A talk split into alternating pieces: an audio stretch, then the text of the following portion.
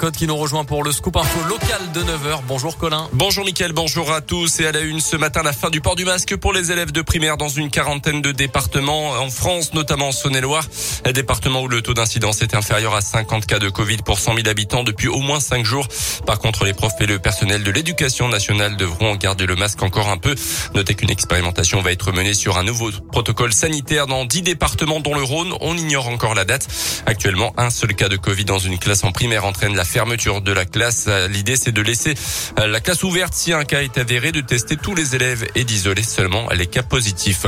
Cinq départements vigilance orange, pluie et inondation ce matin dans le euh, sud-est de la France. Les Bouches du Rhône sont en rouge aujourd'hui, l'un est en jaune, euh, comme le Rhône et l'Isère. Les, pour l'instant, pas de gros dégâts à signaler chez nous, hormis un début d'infiltration dans la basilique d'Ars sur Formant. Les pompiers ont dû intervenir pour protéger les fresques. Le mobilier a quand même été touché en cause un chéneau d'eau de pluie bouché selon les pompiers.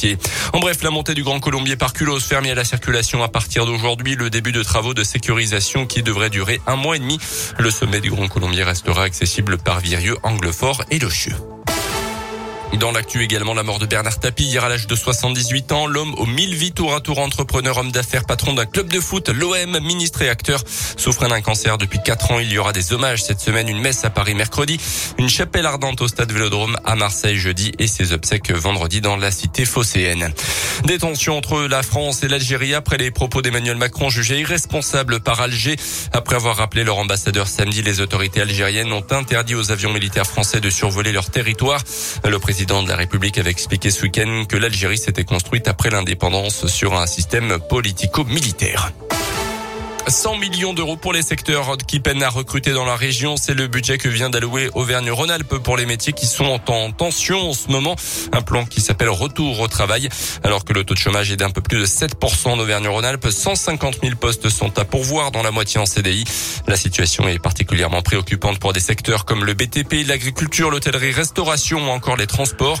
Plusieurs objectifs à travers ce plan emploi que détaille Laurent Vauquier, le président d'Auvergne-Rhône-Alpes.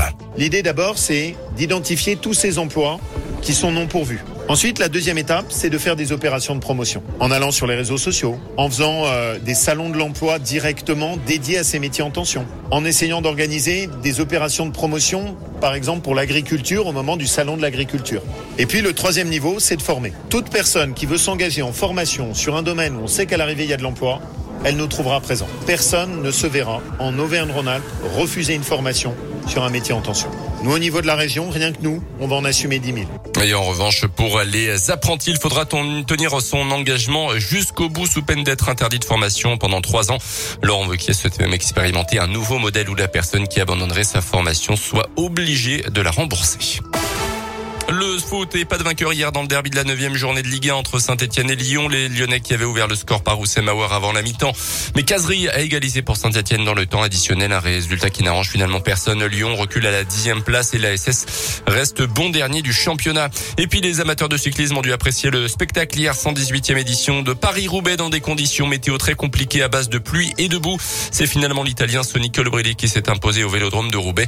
Dans une dizaine de jours, on parlera Tour de France puisque le parcours de la grande boucle 2022 sera dévoilé. Merci beaucoup Colin. Y a tout à l'heure 9h04 Tom Grenat.